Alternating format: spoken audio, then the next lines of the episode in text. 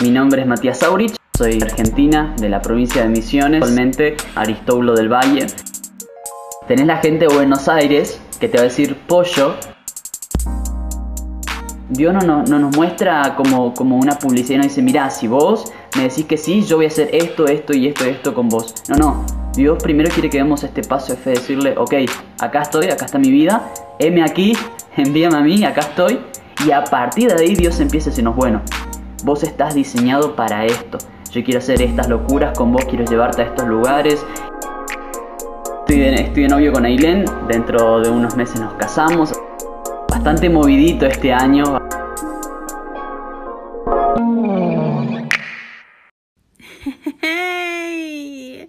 mi chula, gracias por compartir este episodio, por seguirnos en esta plataforma de Spotify, por darle like a nuestras publicaciones en nuestras redes sociales. Gracias. Y bueno, antes de empezar, queremos dedicarte estas palabras. Música de concentración, por favor. No temas al fracaso, pero por favor, de arrepentirte por no haber hecho algo.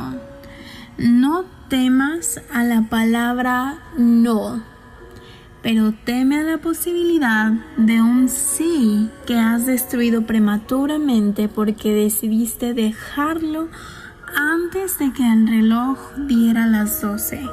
Hay muchas preguntas que te quitarán el sueño por la noche, pero ninguna te mantendrá más despierto, más tiempo que la pregunta, ¿y si no me rindo? Hmm, está de pensarse, ¿no? A darle.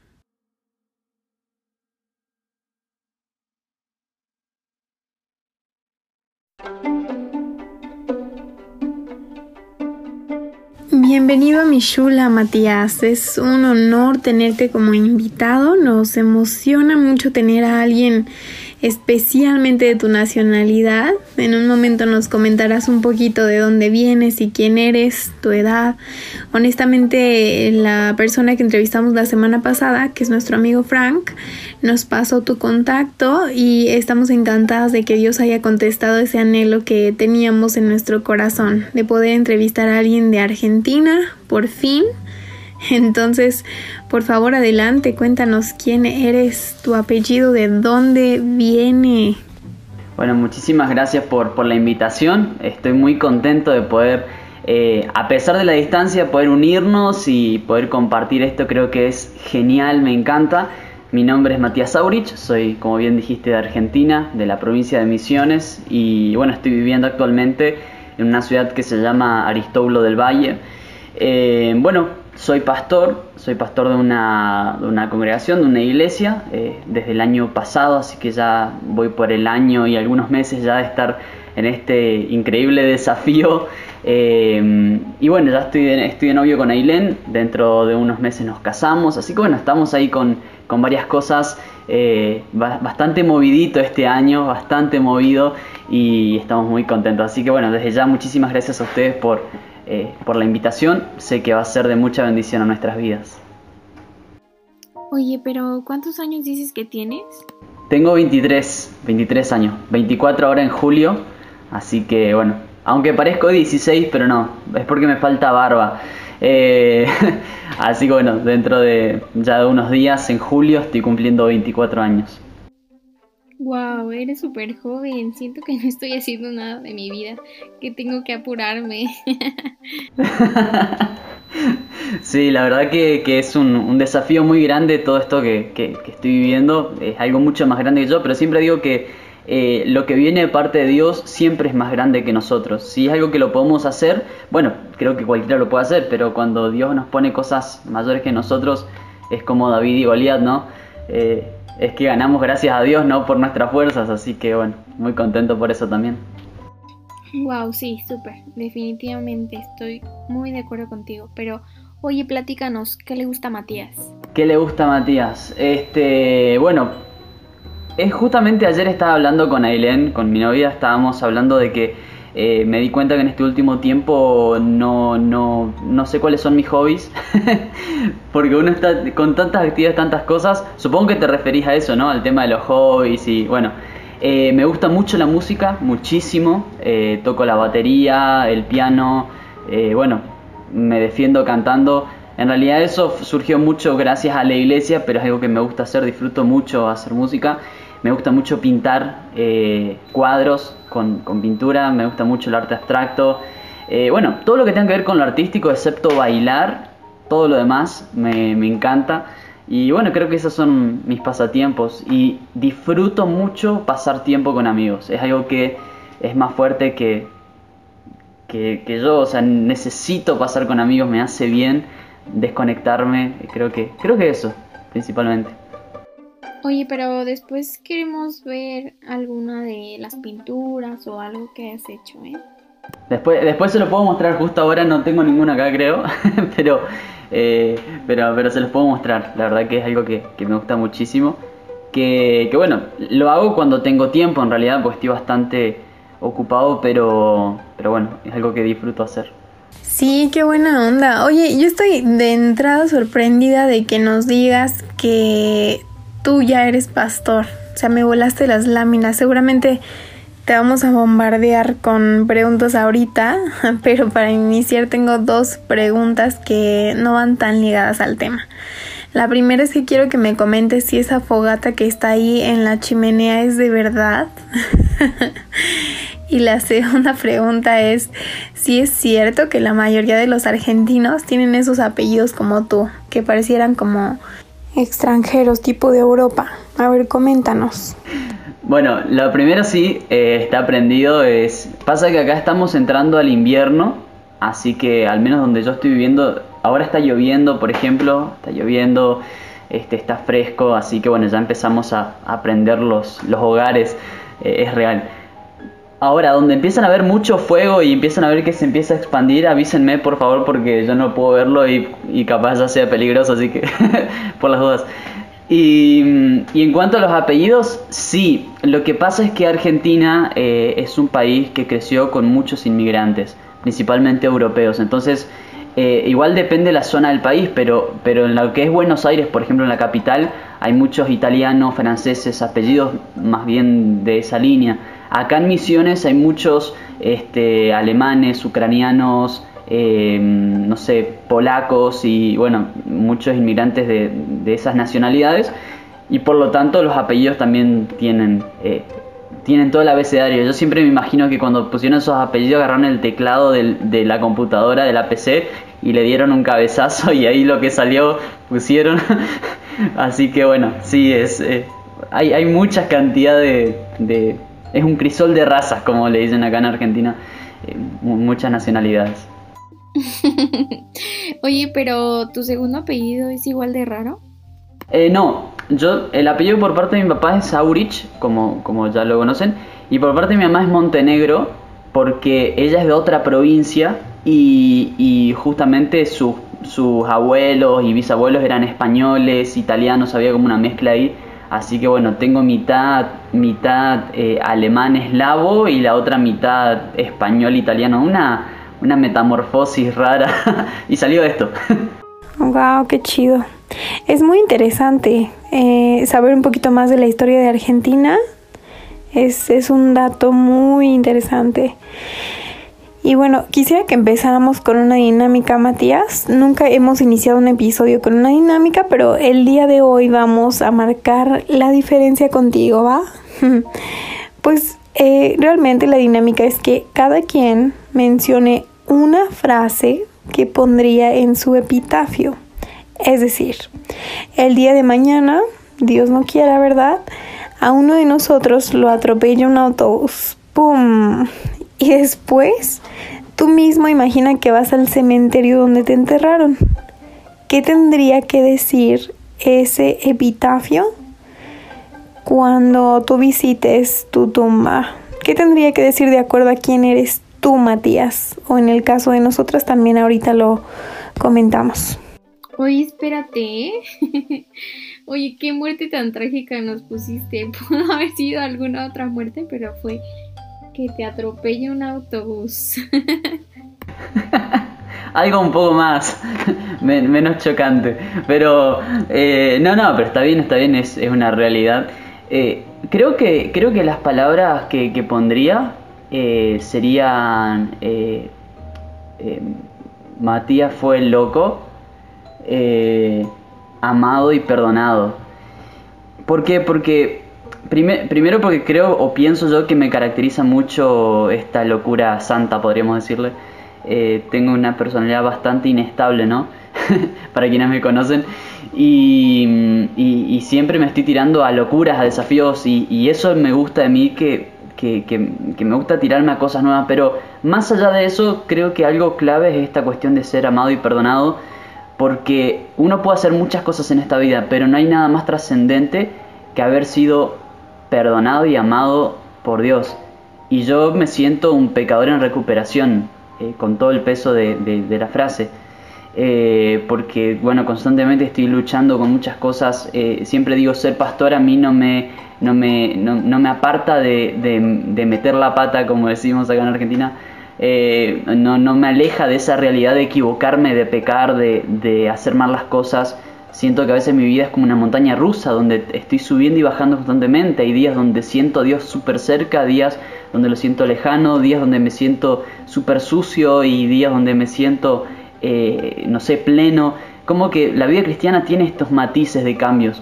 Pero creo que la esencia de todo esto es que, somos amados y el, ser, y el ser amado nos lleva a ser perdonados también. Por amor es que Dios nos perdona y creo que eso es, mm, no sé, me gustaría poder también agregar otras cosas, pero eso es tan fuerte, o al menos lo siento tan fuerte en mi vida, eh, quizás porque está muy ligado también a mi testimonio, a las experiencias de vida que, he tenido, pero, pero, creo que pondría eso. Eh, o supongo que pondrían eso. Capaz algo muy personal, tendría que pensar en algo más exterior, ¿no? Pero eh, pensándolo así, creo que eso. Wow, me gusta mucho. Ya hasta Suriel y yo nos pusimos a pensar qué pondríamos en nuestro epitafio de nuevo. Y la verdad es que con lo que acabas de decir, creo que ya me tiraste mi frase. O sea, ya no sé si la quiero poner. bueno, pero quiero saber qué, qué pondrían. Mm, yo pondría. Bueno, les voy a ser muy sincera. Me puse a googlear un poco pero eh, la mayoría de las frases son muy, mm, no sé, ninguna me convenció. Había una que decía, menos flores y déjame más barbacoa. Entonces, pues si se trata de comida, va. pero no, obviamente no mencionaría esa. Me gusta, está buena. Eh, no. ya hablando en serio, yo pondría algo como recordada por su corazón dador y su pasión por servir. Me gusta me gusta. Sí, lo confirmo. Siempre Surieli puede ver a alguien que pase frente de ella y se quita los zapatos para que esa persona esté bien. Así que sí, ese te queda muy bien. Pero bueno, a ver, tú dinos cuál, cuál sería la tuya, cuál pondrías. Es que siento que está muy intensa la frase que voy a decir, pero bueno ya estamos aquí, ya le entramos. Bueno, ya, ya nos atropellaste con un autobús, así que ya cualquier cosa que puedas decir está bien, no hay problema. bueno, pues yo escribí una frase que mm, como me gusta mucho la música, por eso la, la escogí, pero dice así, mi vida fue una canción de amor a Cristo. Y bueno, es que estaba escuchando eh, dos canciones que me encantan. Eh, no One Ever Cared for Me Like Jesus de Stephanie Gretzinger y es de música Bethel. Y luego eh, dice una frase que menciona cuando mis días ya estén enumerados en esta tierra y mi cabello se vea gris que todos sepan que en Cristo encontré mi gozo y la de Carrie Job que se llama La causa de Cristo ella menciona que eh, la primera cosa que quiere que mm, por la que la conozcan en, en, la tierra o cuando la recuerden es por haberle enseñado a la iglesia a amar a su novia y hacer el nombre de Dios más famoso, ¿no? Creo que fue lo que me impulsó a escoger esa frase. Pero de alguna manera como que siento que tiene demasiado peso el haber escuchado el trasfondo Me encanta lo que dijiste tú de haberla regado, pero Él nos sigue amando y nos vuelve a restaurar. Eso me hace pensar que mm, podría cambiarla. Wow, no, pero está bueno, me, gusta, me gusta mucho. Eh, y, lo más clave de todo esto es el protagonismo de, Cristo en, nuestras vidas, ¿no? Y creo que eso es lo, lo más grandioso cuando la gente, una vez que ya no estemos en esta tierra, la gente pueda recordarnos por eso, por, por cuánto se vio a Jesús a través de nosotros y a nosotros. Eh, creo que esa es la plenitud del, cristiano, ¿no? El poder haber sido Cristo, pequeños Cristos, en, esta tierra. Y, siempre hablo de esto, de la trascendencia que tiene que tener nuestra vida, que nosotros muchas veces eh, luchamos para, para conseguir cosas materiales, para poder dejar cosas materiales, cuando lo más importante son las huellas que dejemos en los corazones y trabajar en pos de eso. Eh, hay una, una, psicóloga muy, muy famosa que es chilena, se llama Pilar Sordo, y Pilar siempre habla de la conciencia de muerte. Y la conciencia de muerte es estar consciente de que me puedo morir en cualquier momento. De hecho, siempre digo eh, que yo tenga 23 años no me asegura que llegue a los 24. Y aunque suene trágico, es la realidad. No sabemos. Entonces, que cada minuto que Matías está caminando en esta tierra está consumiendo oxígeno en esta tierra, sea para eh, mostrar a Jesús y dejar a Jesús impreso en los corazones de los demás. Creo que eso es maravilloso. Wow, qué padre escucharte y claro, estás en lo correcto y concuerdo contigo en la parte donde mencionabas acerca de que es más importante el preocuparnos por dejar huella en las personas que en lo material. Y creo que eso a veces nos cuesta un poco de trabajo entenderlo. Pero bueno, me gustaría que ahora sí entráramos un poco más de lleno al tema. Y como te comentábamos en un inicio, queremos hablar acerca del propósito, eh, pero queremos que primero tú nos platiques acerca de cómo encontraste tu propósito. Wow, eso es una pregunta eh, muy profunda porque eh, este, primero, primero creo que tenemos que separar en dos cosas. Por un lado lo que es el llamado y por el otro lado lo que es el propósito. Eh, yo creo que el propósito es el mismo para todos, ¿sí?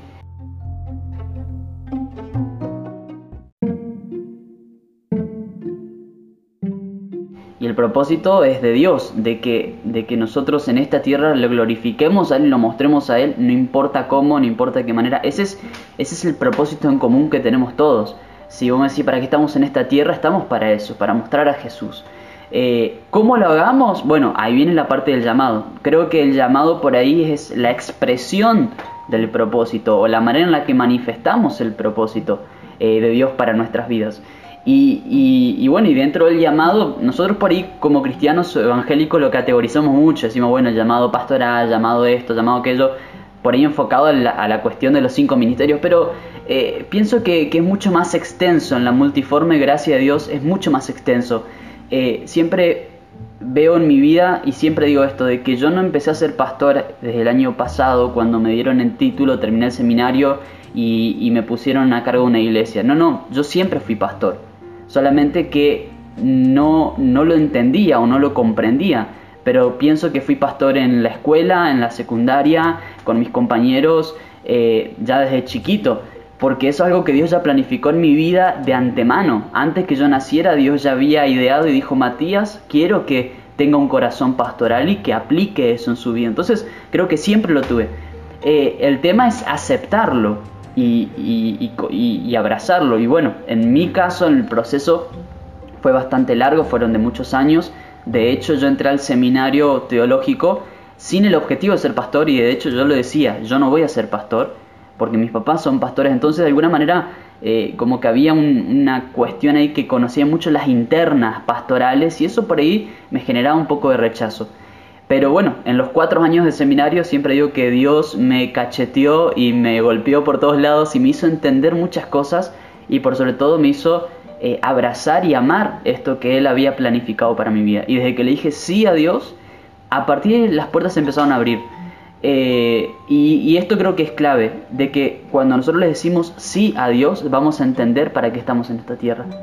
Eh, Dios no, no, nos muestra como, como una publicidad y nos dice, mira, si vos me decís que sí, yo voy a hacer esto, esto y esto y esto con vos. No, no, Dios primero quiere que demos este paso de fe, decirle, ok, acá estoy, acá está mi vida, heme aquí, envíame a mí, acá estoy. Y a partir de ahí Dios empieza a decirnos, bueno, vos estás diseñado para esto. Yo quiero hacer estas locuras con vos, quiero llevarte a estos lugares. Eh, así que bueno, creo que, creo que es muy amplio y está muy bueno el tema que eligieron. No sé si respondo a la pregunta, por ello me voy bastante por las ramas, pero eh, creo que, que a grandes rasgos eso es por ahí lo que yo considero, pienso respecto a lo que me pasó a mí con los propósitos de Dios en mi vida. Sí, sí, claro. Creo que la contestaste más que bien. Me encanta que hayamos separado eh, propósito de llamado y mm, cómo mencionas que Dios primero quiere que demos ese paso de fe o ese sí, sí quiero, sí toma mi vida, sí haz lo que tú quieras hacer con ella para después plantearnos lo que se va a hacer.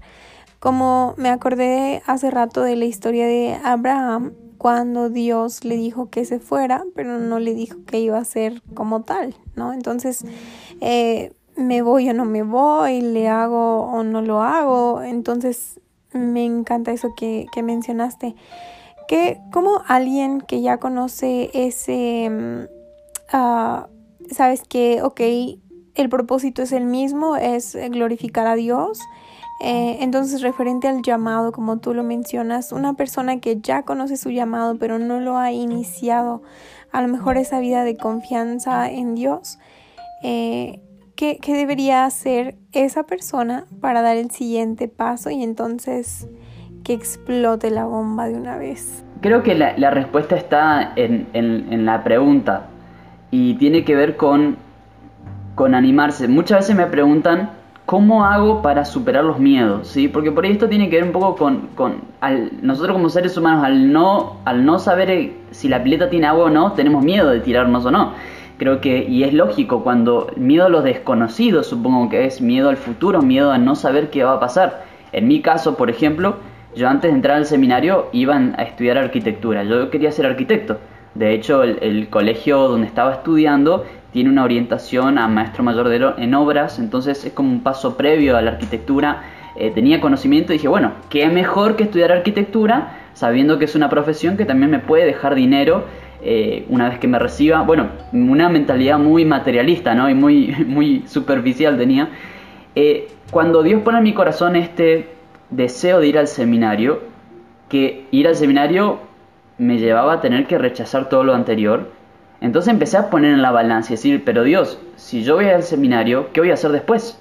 Van a ser cuatro años que, y si los perdí esos cuatro años, y si fueron en vano, eh, y si paso hambre después, o esas preguntas que uno se hace, o esas cosas que uno le pregunta a Dios, ¿no?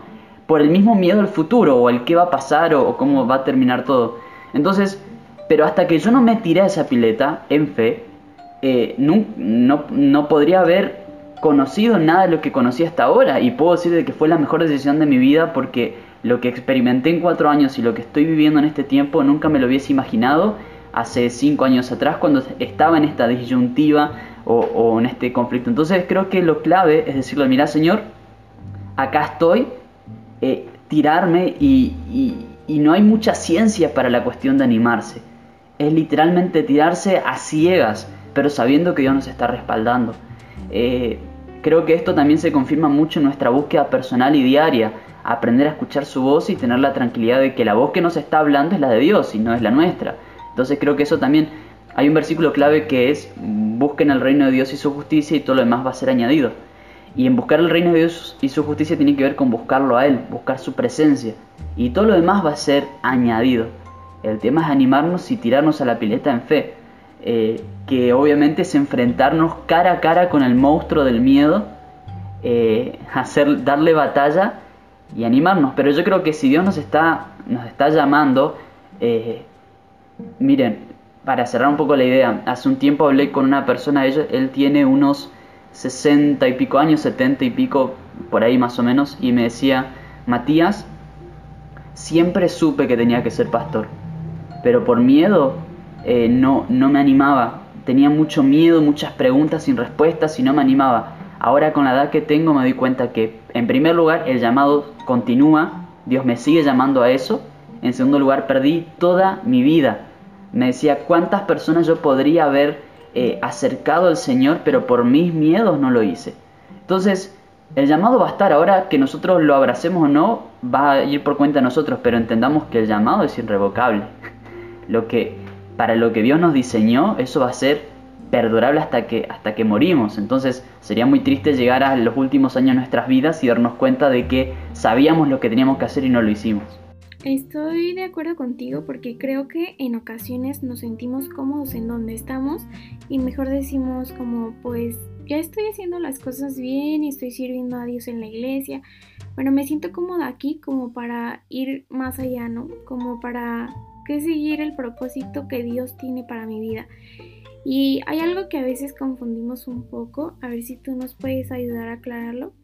Y es que ¿Cómo saber si estoy viviendo mi propósito o solo estoy siendo bueno en algo? Wow, qué, qué fuerte esa pregunta. Yo creo que tiene que ver con por los frutos, ¿sí? Por los frutos.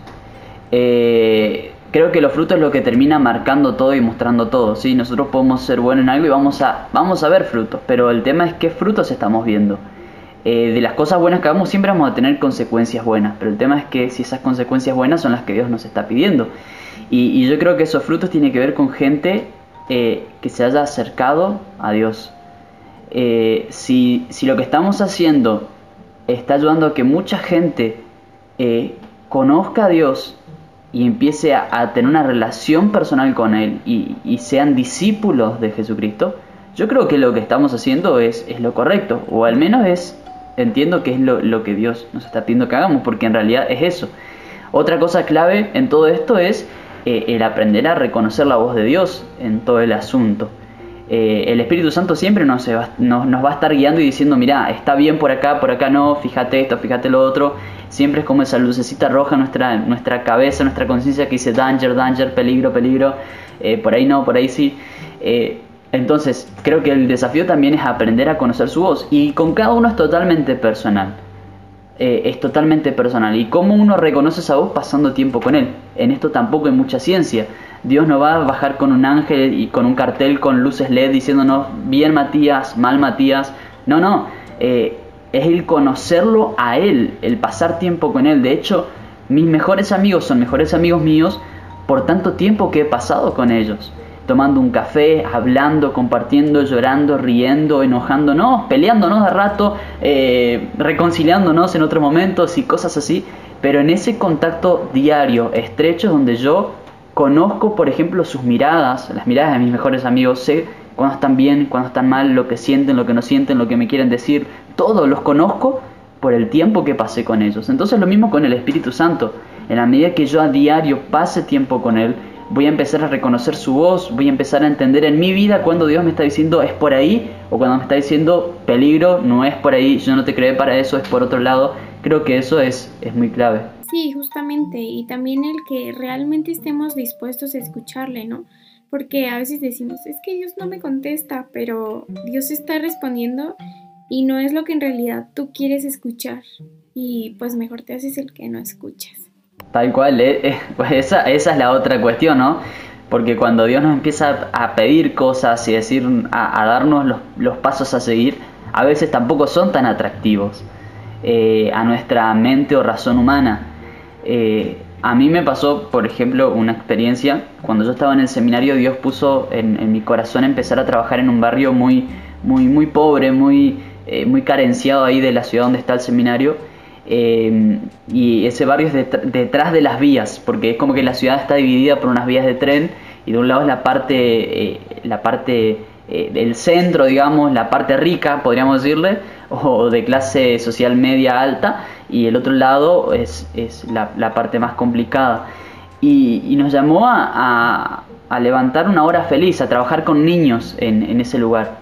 Y no era atractivo bajo ningún punto de vista, no era atractivo todas las semanas tener que buscar eh, donaciones para prepararles una merienda a los niños que estaban en situación de calle, no era atractivo, pero Dios ponía esta cara en nuestros corazones y años después empezamos a ver los frutos y las consecuencias buenas que tuvo en ese lugar y cómo hoy todavía se sigue trabajando a pesar de que uno ya no está en ese lugar, pero hay gente que continuó la obra y la sigue trabajando y sigue trabajando con esos niños. Entonces, a veces lo que Dios nos llama a hacer o los lugares donde nos manda no es atractivo, pero es lo, es lo mejor, porque a través de eso Dios va a hacer milagros, señales, prodigios y cosas totalmente increíbles e impensadas por, por el ser humano. Eh, y bueno, a lo que voy es que eh, toda, toda, todo así, todo llamado de Dios eh, nos lleva a renunciar a algo. Siempre vamos a tener que perder algo para ganar algo aún mayor. Y tenemos que estar preparados para esto. no podemos esperar de que a, a, veces soñamos, por ejemplo, una persona que admiro mucho es Dante Gebel. Yo no puedo pretender de que de un día para el otro yo esté predicando en grandes estadios si en lo poco que Dios me pidió que haga no lo hice, no lo hice con gusto. Eh, porque a mí me parecía que no era el lugar más atractivo para hacer lo que Dios me pedía que haga. Entonces, eh, si yo quiero llevar adelante las locuras de Dios, tengo que estar dispuesto a lo poco para luego también poder ir a lo mucho. Y a veces lo poco no es atractivo.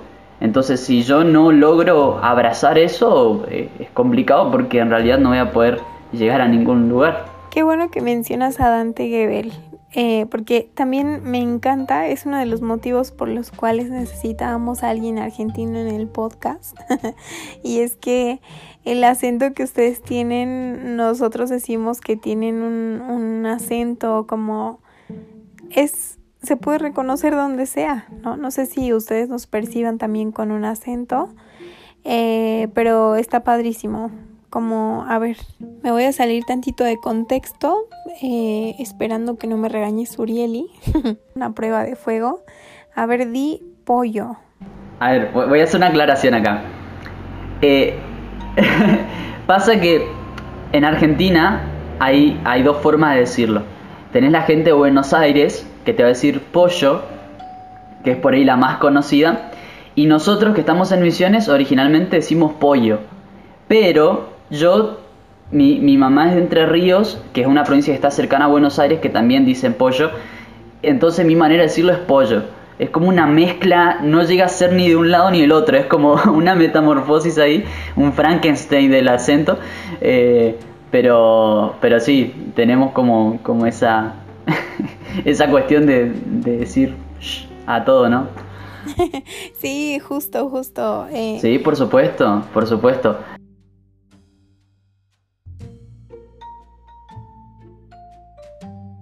Por supuesto. Sí, sin duda, eh, buenísimo. Qué bueno donde que mencionas justo igual lo, lo ligamos con lo del episodio pasado. Hablábamos del libro de Dante Gebel, Destinado al éxito. De ahí surge la pregunta que nos planteamos el día de hoy, ¿qué pondrías en tu epitafio? Eh, está muy ligado y lo que mencionas ahorita, Matías, es también ligado al nombre del, del episodio del día de hoy. Las excusas de hoy son los lamentos del mañana. A veces por miedo no nos atrevemos, ¿no? Y hemos aprendido que hay que hacer las cosas con miedo, pero hazlas. Em, el, el, día de mañana, ¿verdad? Que estés postrada en tu cama y llegues a tus últimos días de vida, voltees a ver y, y digas, ah, ok, me atreví, ¿no? Ah, tal vez fracasé o no fue mi mejor performance, pero bueno, no te quedaste de brazos cruzados sin hacer nada. Y bueno, en el Salmo 78 está esta historia donde Dios comenta como los corazones de los israelitas, fíjate, o sea, ni siquiera no menciona por lo que dijeron, por lo que hicieron, menciona que por sus corazones. Qué línea tan delgada. Dios se enfureció contra ellos porque le pedían carne y le pedían carne, ¿no? Y al momento solo tenían maná, pero al final, en el versículo 22, Dios eh, se enojó porque no le creyeron y no confiaron en el cuidado que Él les estaba brindando. Entonces, ¿cuántas veces nosotros podemos hacer eso de que ya sabemos cuál es nuestro llamado, pero justo como las cosas no salen como nosotros queremos, queremos regresar a ese mm, a Egipto, ¿no? Donde había cebolla y melones y pareciera que todo estaba bien, pero no. Entonces, ¿cómo mm, no quieres entrar a ese barrio a predicar, a, dar alimentos, lo que tú decías, y porque tal vez sí hasta te roban? Em, pero sí te quieres ir a un estadio, ¿no? A, a servir allá. Pero no es, no es el momento. Y en ese momento, como no hemos confiado en lo que Dios está haciendo con nosotros y no nos gusta la manera en la que lo está haciendo, entonces, ¿qué, qué pasa? ¿No vas a aceptar su voluntad? es como esa parte de confrontarnos a nosotros mismos y caminar en esa senda alineada al corazón de Dios. Y no sé tú, Matías, pero aparte de Jesús, ¿a quién ves tú cuando buscas un ejemplo a seguir para cumplir el propósito que tenemos aquí en la tierra? Eh, gente que no, no, esté en la Biblia, digamos, fuera de, del ambiente bíblico, sería. Sí, claro, claro. Bueno, bueno creo que, que tengo varios referentes. Eh, uno de mis referentes es mi papá. Eh, principalmente en todo lo que tiene que ver con lo pastoral, aprendo mucho, muchísimo de él en cuanto a su forma de liderazgo, su forma de... Bueno, hay muchos factores, muchos elementos, pero después gente que, que escucho mucho porque en realidad no los conozco, entonces es como difícil saber si podrían ser un ejemplo al 100% o no, pero tiene que ver quizás con, con personalidades como, bueno, como Dante Gebel justamente. Eh, también otra de las personas que, que admiro muchísimo es Itiel Arroyo, eh, Ulises Oyarzún y así hay varias, como varios predicadores, varias personas que que, admiro muchísimo y, que sus vidas me enseñan, me enseñan mucho. Eh, pero también tengo mucha gente cercana acá, ¿no? Eh, gente cercana que, quizás si los nombro tampoco los van a conocer, pero, pero son personas que me inspiran muchísimo, que muestran de una manera tan fuerte a Jesús y, eso, es, eso es maravilloso. Así que de alguna manera eh, son de esas las personas por ahí dentro del ambiente cristiano en el que nos movemos, de las que, de las que más inspiran Wow, qué padre. Y seguramente también eh, eres de inspiración y ejemplo para otros chicos, jóvenes y adultos para seguir el propósito como tú lo has hecho hasta hoy. Y bueno, agradecemos mucho el que te hayas tomado el tiempo de compartir con nosotros y hayas aceptado la invitación, pero no queremos despedirnos sin antes el que pudieras tú dar alguna palabra para animar a aquellas personas que aún no encuentran su propósito o que ya lo encontraron pero no saben cuál es el siguiente paso. Bueno, gracias, gracias a ustedes por, por, la invitación y, y, bueno, creo que en esto, en esto es clave eh, la perseverancia, ¿sí? Yo pienso mucho en la vida de, de José. José fue una persona que eh, fue destinada para algo muy grande, para salvar a una nación que, que, que se iba a enfrentar a, al hambre, a, a, una circunstancia muy difícil, pero todo el proceso que tuvo que él atravesar para después ser ese quien dirija la nación y quien ayuda a la nación de, Egipto en este caso, eh, tuvo un proceso muy fuerte. Y, y, a veces nosotros lo que tendemos a hacer es que cuando las cosas no salen como nosotros esperamos o en el tiempo que esperamos, queremos tirar todo, queremos abandonar. Imagínense, José, bueno, vendido por sus propios hermanos, tirado una fosa, este, una cantidad de situaciones cuando las cosas parecían que estaban funcionando porque estaba con, con, eh, en el palacio de Potifar, de pronto eh, cae en una trampa eh, por hacer bien las cosas y esto lo, lo, manda a prisión nuevamente. Bueno, conocemos la historia de José, pero algo que es clave en todo esto es la perseverancia y entender de que para quienes amamos a Dios, todas las cosas nos ayudan a bien y todas las circunstancias están preparando en nosotros este producto final que va a ser la herramienta a la mano de Dios para transformar la sociedad, para transformar una generación. Por eso a todos los que nos están viendo y escuchando en este tiempo, decirles esto y, dejarles esto eh, en el corazón, de que eh, el proceso es difícil, el proceso es duro, y algo clave en todo esto va a ser la perseverancia. Pero Pablo decía, prosigo a la meta, continúo hasta la meta, no me rindo. Aunque tenga aguijones en la carne, aunque hayan circunstancias difíciles, aunque las cosas no salgan como yo estoy esperando, sé que Dios tiene planes y tiene propósitos y continúo, persevero, eh, sigo y prosigo a la meta que son esos planes y esos propósitos de Dios con nuestras vidas. Así que eh, no bajen los brazos, no se detengan, si caen, levántense este, si, si, si de pronto las cosas no salen como uno está esperando, perseveren, porque ya van a llegar a entender y conocer el porqué y el para qué de cada circunstancia conforme a los planes y propósitos de Dios. Así que quería compartirles esto y, espero que de alguna manera también sea de, de, bendición y ánimo para todos los que estamos corriendo esta carrera. Wow, gracias, gracias de verdad por la palabra que acabas de dar, por compartir con nosotras una vez más y pues que no sea que sea la primera, pero no la última vez en que nos acompañas en algún proyecto así.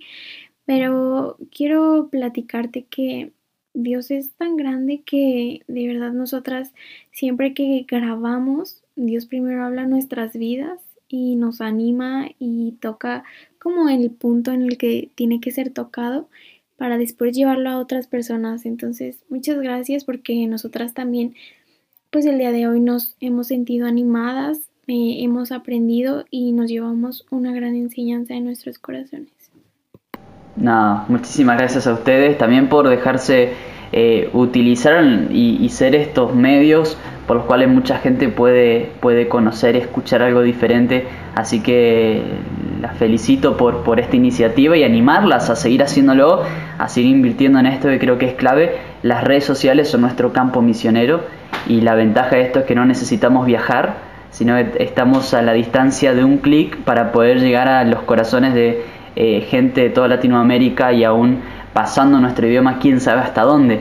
Eh, así que nada, animarlas a, seguir siendo de bendición, siendo luz en, en, esta tierra. Eh, que Dios las bendiga muchísimo y bueno, y ojalá en algún momento, en algún momento podamos conocernos en persona y, bueno, poder tener esta, esta oportunidad. Así que gracias por, por, por invitarme. Bueno, pues que así sea. Eh, felicidades también por tu compromiso, Matías. Que les vaya muy bien a ti y a tu, novia a tu futura esposa en todos sus planes, que Dios les siga bendiciendo. Y a ti, mi Shula, que nos escuchas, esperamos que te haya animado esta palabra tanto como a nosotros. Te pedimos que sigas compartiendo este material con tus amigas, con tus familiares, con tu prima, con tu cuñada, con tu suegra también, ¿por qué no?